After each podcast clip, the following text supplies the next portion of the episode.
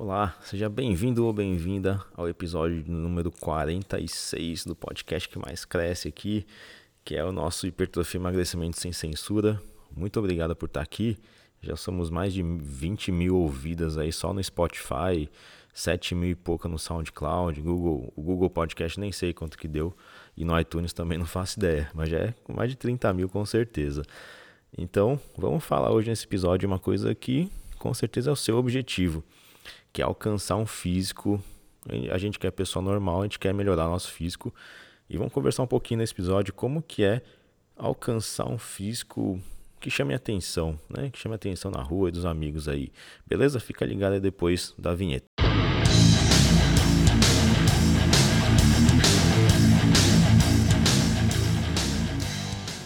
Meu nome é Luiz Henrique Tintori, sou médico do esporte aqui em São Paulo, sou amante da musculação, pouquinho do fisiculturismo também, né, que faz parte, né, de quem gosta de treinar musculação, gosta de olhar lá as técnicas, etc.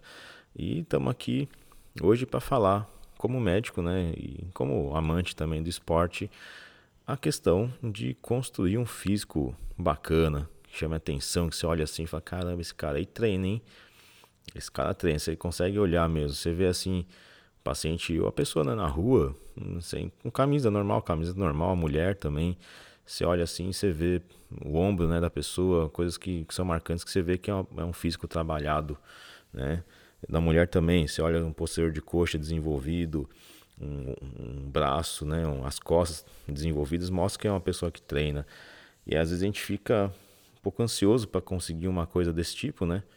porque a gente é, é bombardeado né, todo dia no, em rede social, principalmente o Instagram, que é um, é um mecanismo muito bacana de divulgação de trabalho, mas também tem muita futilidade né, na, na rede social, é, mas é que o pessoal gosta de ver no Instagram, é, não que seja futilidade, mas é a vida dos outros, é, foto bonita, vídeo legal, né? Então, e, e, o corpo bonito faz parte né, de, dessa rede social, não tem jeito. Só que a gente olha né, esses físicos e a gente acha que de uma hora para outra vai ficar desse jeito. Né? E a gente sabe que não é bem assim que funciona. Então a gente vai conversar hoje aqui nesse episódio para tanto te dar um alento, né? Ou, ou não, né? Você pode ter uma decepção maior, né? do que no final do, do episódio aí, sei lá, pelas coisas que a gente vai falar. Mas é um pouquinho, um pouco mais complicado. A gente vê uma construção de um físico leva muito tempo, né?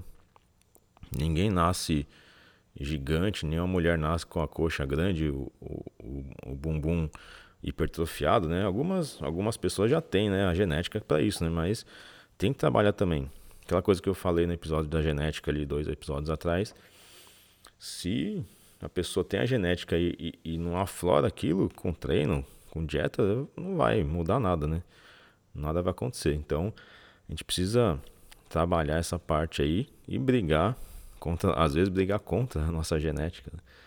Então, como é que a gente pensa em, em construção de físico? Ah, você vai falar é, de dieta e treino. É, mas é, é, é, isso que faz, não tem um segredo. Ah, mas e o esteroide? o esteroide ele vai potencializar o negócio. Mas a gente sabe que tem que martelar o físico e, lógico, a resposta genética influencia muito em, em como que essa pessoa vai ganhar, né? Isso daí ou perder gordura, etc. Mas, no final das contas, a gente sabe que todo cara da foto bonita, toda mulher da foto bonita, pega aí uma Vivi Winkler, pega um, sei lá, um Felipe Franco, etc., que, que são ícones hoje aí nacionais, é, eles não estão em casa vendo Netflix o dia inteiro, né? Eles estão lá se matando na academia. Pode ser que tenha alguém para cozinhar para eles, mas estão comendo a dieta ali certinho, então a gente não pode julgar só aparência e falar que o cara, só porque o cara tá rico hoje ele consegue ficar daquele jeito, só porque a menina tá rica também, que não precisa trabalhar, que vive de renda de internet, etc. Não, não é bem assim. As pessoas trabalham também, né? Tente quantos pacientes eu tenho que tem físicos, né? De quase que de fisiculturista mesmo, uh, e trabalha vendedor, gerente de, de concessionária de carro, que tem que trabalhar um monte, fim de semana, médico, é, administrador de empresa. Muitos deles têm físico de quase de competição e levam uma vida normal, tem filho, etc. Né? Então a gente tem que às vezes é parar um pouquinho com a desculpa e parar de achar que é sempre demérito, né? Que a pessoa sempre tem algum problema ali, ou psicológico, de autoaceitação, tem que treinar para ficar daquele jeito, ou se tem a vida ganha, ou se nasceu com a genética, a gente tem que parar com isso, porque isso é o que gera frustração, né? Que faz as pessoas desistirem no meio do caminho. Às vezes, quando, começa, quando o negócio começa a andar, ela se frustra e antes de atingir uma coisa bacana, ela vai parar de fazer o que está fazendo. Então é meio chato, né? Meio complicado. Porque a gente realmente fica observando os outros, né? Sempre tem comparação. Mas a gente vê que a questão do, do da dieta treino é mandatória, né? A gente atende paciente, anda na rua, né? Você está andando na rua e você vê. Até isso é uma das coisas que eu já ouvi do, do Paulo Musi, né? Uma vez. Não, não sou grande fã dele, mas acho o cara super competente. Ele falou um negócio muito interessante. Você olha para o físico de uma pessoa e você consegue saber que é uma pessoa super dedicada, que é uma pessoa disciplinada, que pelo menos para a questão de treino e dieta, essa pessoa faz direito. Porque você olha o físico, você vê que responde. Então, se você quer ter um, um físico bacana, você vai ter que primeiro ter paciência, constância, né? tem que fazer isso por muito tempo. Eu consegui melhorar o meu sei lá, com 10 anos de treino, né? Fiz muita coisa errada, né? Até aprender a estudar sobre essa área e tal. Pelo menos esses 10, 11 anos aí, 60% desse tempo foi meio que jogado fora. Questão de treino, questão de saber o que comer, saber o que suplementar. Depois que começou a andar. Então, assim, você tem que saber ter orientação também. Tem que ter paciência, a constância de estar tá sempre ali treinando. Você só vai parar de treinar quando você está com, com férias, quando você está doente, Férias entre aspas também, né? Tem muita gente que sai de férias e nem viaja e não vai na academia, né? Fica em casa ali, sem viajar. Eu acho isso um absurdo, às vezes, para quem quer ter efeito estético, né? Obviamente. Não é obrigatório treinar nas férias, né? Mas se a pessoa quer evoluir, tem que, tem que abrir mão de algumas coisas ou fazer isso, né? Então, é, precisa ter constância no processo. Não adianta você ir numa semana treinar seis vezes e na próxima você vai duas na outra você não vai porque teve algum problema no trabalho, na outra você compensa vai sete, depois fica duas semanas sem ir. Isso vai minando a sua adaptação muscular. Você não vai evoluir fazendo isso, com certeza, tá? Então você tem que ter paciência, constância, vai ter que ter constância também na dieta. Não que você precise seguir dieta 100%, né, o tempo inteiro. Eu falo para os pacientes, ó, o, o, a diferença estética da pessoa que faz 80% da dieta para que faz 100% da dieta, ou 110% da dieta, não é tão gigante assim, tá? Lógico, você vai subir nível competitivo, alguma coisa do tipo, aí talvez você vai ter que fazer 100% realmente do negócio. Mas para a gente que é pessoa normal, 80, 90%, esteticamente você vai ver que o resultado é muito perto do 100% se a gente comparar, tá? Ainda mais se você tiver com hormônio envolvido. Né? Mas não é tema do, do, do assunto aqui, do, do podcast. Mas tem que pensar nisso, né? Porque o hormônio está envolvido nisso tudo aí também, né? Sabe que a galera usa pra caramba. Então a gente tem que abrir um pouco o jogo em relação a isso. Tá? Então tem que ter essa constância da dieta, errar. Se for errar, que erre pouco, né? Que as escapadas sejam a exceção da dieta, né? Não a regra. E outro, outra coisa é a questão do treino, né? Falei da constância de treino, mas o treinamento em si, o pessoal fala que o mais importante é a dieta. Eu até considero que seja tão importante quanto o treino. Ou se não, o treino for mais, porque assim, ninguém cresce só comendo, né? Se você não comer, comer direitinho não treinar, você não vai crescer. Nem vai perder gordura do jeito que perderia se você estivesse treinando. Agora, se você está treinando certinho, é o diferencial para melhorar. Né? Põe carga, manipula a carga, manipula a repetição, manipula a variação de treinamento, manipula é, períodos de descanso, que é a retirada de carga, o deloading também. Isso tudo, se você fizer com constância, com certeza o resultado vai ser bom. Né? A progressão de carga também, de peso, né, que vai puxando ali, vai empurrando também manda bastante na questão do resultado também. Então a gente vê aqueles físicos grandes lá, os famosos aí da internet, eles treinam pesado, tá? Mesmo que você ache que não, treina muito pesado sim. Então tem resultado, sim. Só que não adianta você fugir da dor na academia, sabotar o seu personal, falar que você está chegando na falha e não está. É, se auto-sabota, né? Tá lá, você está treinando sozinho, que também não tem problema. Você vai lá, o professor manda fazer 12 na, no papelzinho da academia, lá você vai lá e faz 10, dá, dá para ir mais 5 repetições a mais, você não vai, por, porque não quer, né? Porque não, não quis, não, não sentiu bem, é, ou Dari tá com preguiça, sei lá, qualquer coisa assim.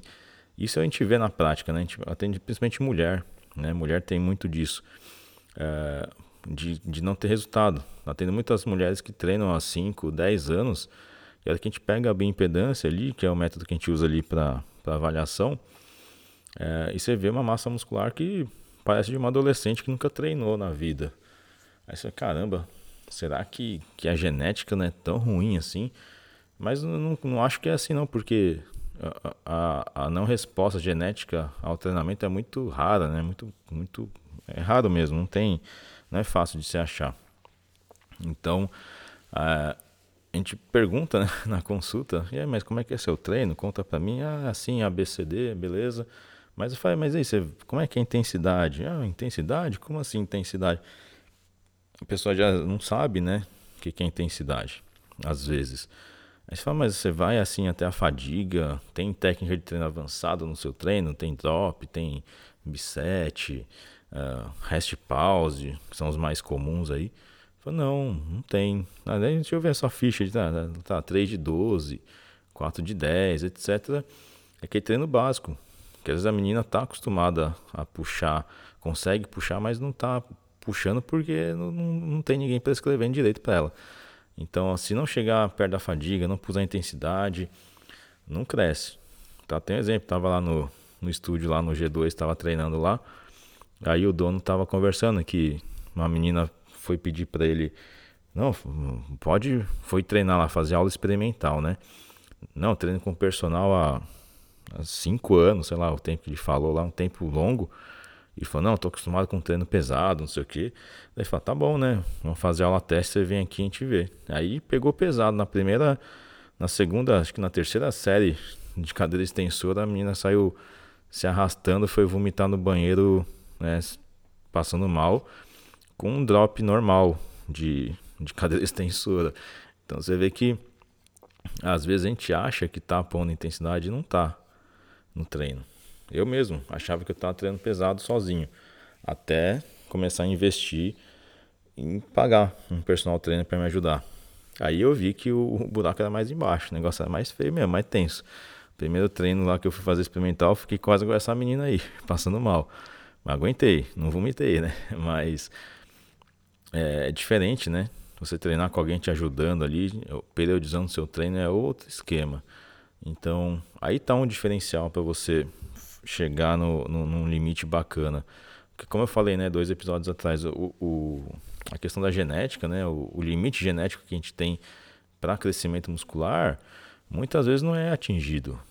Não é, a gente não chega perto dele. Por quê? A gente tem que estar tá realmente com o treino em dia, fazendo tudo isso que eu falei, né? Periodizando bonitinho, tá seguindo bem a dieta, 80% para cima sempre, tá fazendo intervalos de descanso, né? De, de exercícios, etc. Assim, de dias de descanso, dia de carga mais leve. Isso, se você falar que está fazendo isso, realmente a gente pode afirmar que você chegou no limite genético. Mas assim, é aquela coisa, a gente tem vida social, tem festa do, tem aniversário do amigo, tem aniversário do filho, da avó, da mãe, tem evento social, uh, fim de semana às vezes quer descansar um pouco mais, o que não está errado. Então você tem a, a, algumas alterações de rotina que, que impedem que você chegue no limite genético, né? Porque é o normal mesmo, é a vida normal do, do ser humano, é isso aí. Não sei que você seja é, bodybuilder profissional, aí você vai abrir mão de muita coisa aí em busca de dinheiro. Mas para quem é normal, normal sem né? Quem é a pessoa comum do dia a dia, não precisa sofrer muito em relação a isso, mas também às vezes fica um pouquinho mais longe do limite genético, tá? Então falta um pouquinho dessa constância. E a questão da dieta, né? Voltando um pouquinho no ponto ali, o, o medo da gente de comer, né? Te deixa é, a, aquém do resultado, né? Longe do resultado. que você quer de evolução do físico? Porque a gente tem medo de engordar comendo mais, né? isso é normal. Então, se você está com medo de engordar, você tem a tendência de não comer, então você dá menos aporte calórico para o músculo crescer. E às vezes as pessoas têm que entender isso. Eu pego muito no consultório, tanto homem quanto mulher, que tem esse medo de engordar, só que já está lá com um percentual de gordura mais baixo e quer aumentar a massa muscular. Tem, eu falo para eles: ó, tem jeito, você vai ter que aumentar essas calorias da sua dieta Lógico, você não vai sair de 2 mil e vai comer 5 mil calorias, né? Mas você tem que aumentar as calorias da sua dieta e tolerar um pouquinho de ganho de gordura. E mais nem tanta gordura, é mais a retenção né, de líquido que dá. Para poder o quê? Quebrar esse. Não o platô, né? Mas continuar desenvolvendo positivamente seu músculo. Porque você vai cultivando ali, vai criando uma base de, de musculatura para que você chegou a um certo ganho de gordura ali que você tolere, você vai pausar o processo e vai fazer o contrário agora. Não perder massa muscular, mas fazer a, a questão da perda de gordura. Então você tem que ir fazendo é, essas etapas algumas vezes na vida para você poder é, evoluir o seu físico. Não adianta você treinar a mesma coisa, comer a mesma coisa sempre, que você não vai sair do lugar. Você vai atingir um certo limite que você não vai evoluir se você não mudar. Então a questão da, do aporte calórico é importantíssimo. Foi o que aconteceu comigo também. Eu tinha um pouco desse medo, né? Não tô, não sou melhor que ninguém, eu já passei por muito disso já. Então estou numa fase agora que eu evolui aí, 17 quilos, é, por, por parar de ter medo de comer. Ganhou gordura? Lógico que eu ganhei, não tem problema. Eu sei que de quanto mais músculo você tem, mesmo tendo percentual, lógico, vai ter que pode descambar, tem um percentual de 20% de gordura, 17%, que é muito. Mas é muito mais fácil você daí começar a tirar caloria da dieta para manter a massa muscular, mas perder gordura. Então você cria uma base, você constrói, aí você limpa, aí beleza, manteve, mantém mais um tempo assim. Se for seu objetivo, você para por aí, só mantém, não tem problema. Mas você pode depois fazer novamente uma fase de ganho, que a gente chama de booking, né? Vai, vai fazer mais ganho e vai evoluindo, vai ficando com o físico mais construído. Eu falo para os pacientes, né? O, o, o físico que é construído só com hormônio e sem muita comida, você vai construir, vai ficar até legal, vai ganhar. Porque o hormônio, se você nem treinar e tomar, você ganha massa muscular, é, massa magra, né? Acaba ganhando peso, sim. Lógico, tem muita qualidade, mas ganha. Só que se você está em restrição calórica, você também pode ganhar e ganha né, massa muscular, mesmo comendo pouco, porque está usando hormônio. Só que se você não constrói isso com comida, a tendência é que você não consiga depois manter muito disso, né? vai perder mais rápido. Isso usando hormônio. Se não usar hormônio é pior ainda, né? Porque daí você que não ganha ou perde muito, né? Então você tem que aceitar a fase onde você vai comer bem, vai comer bastante, lógico de maneira controlada e orientada, para depois fazer um, uma, uma transição numa fase de ganho. Não vai sair de 3 mil calorias para comer 1.500 calorias por dia. Você tem que tirar uns pouquinhos e fazendo um desmame, entre aspas, de caloria, para ir perdendo gordura até onde você achar que está bom. Isso faz você melhorar a sensibilidade à insulina, etc. E você depois o músculo vai ficar muito mais ávido por comida quando você está em restrição. Depois que você volta a comer de novo, ele vai crescer mais. Então, é, a gente tem que usar da, da fisiologia ali a favor e da experiência também, né? Das pessoas que estão guiando o processo. Então, você tem que ter essa paciência, tem que ter constância, tem que martelar o físico no treino e vai ter que aceitar fases onde você vai ganhar mais, vai ficar com o físico mais embaçado um pouquinho, sua barriga não vai aparecer tanto. E você vai fazendo isso várias vezes na vida, por que não? É um processo bacana. Quando você vê, você já está 10 anos fazendo isso. E passa rápido, passa muito rápido. Eu tô com 37 já, tô aí já, desde que eu acabei a residência de ortopedia, tô treinando, né? Sem parar. Para assim. Teve uma época que eu parei, né? Quando meu filho nasceu, eu fiquei oito meses sem treinar, mas foi de pura vergonha, falta de vergonha na cara, né? Porque eu achava que eu não conseguia acordar cedo para ir treinar. Depois que eu vi que era possível, já tô mais de três anos aí sem parar. Para assim, 10 dias, 7 dias em algum feriado, viagem, né, etc. Mas sempre procuro me manter ativo. Né? Então tem que fazer esse passo a passo para construir. Não adianta a gente mirar o olhar para o cara do Instagram e para a menina do Instagram e achar que você vai ficar facilmente daquele jeito. Por mais fútil que a pessoa seja, né, em questão de postagem ou de exposição do corpo, etc. Se tem um físico ali, é porque treina, porque treina e come direito, porque senão não ficaria daquele jeito. Só se for um ser muito abençoado que, que né, só de olhar para um peso vai crescer, só de comer um arroz e feijão já fica gigante, né? Então, mas isso é raro de acontecer está falando aqui de, de pessoas normais, tá bom? Então acho que é isso aí, né? Já deu uns 20 minutos de, de episódio aí. É, eu sei que está no card, então você deve estar tá no card, tá na, na, na, academia, aí indo treinar, sei lá, e tá pensando, caramba, será que é possível, né? Quero ficar igual tal. Então você já aprendeu aqui como é que funciona o negócio. E a gente está aí também, a gente está ensinando esses passo a passos aí para os colegas médicos lá no, no Constance Educacional, que é a nossa empresa de cursos.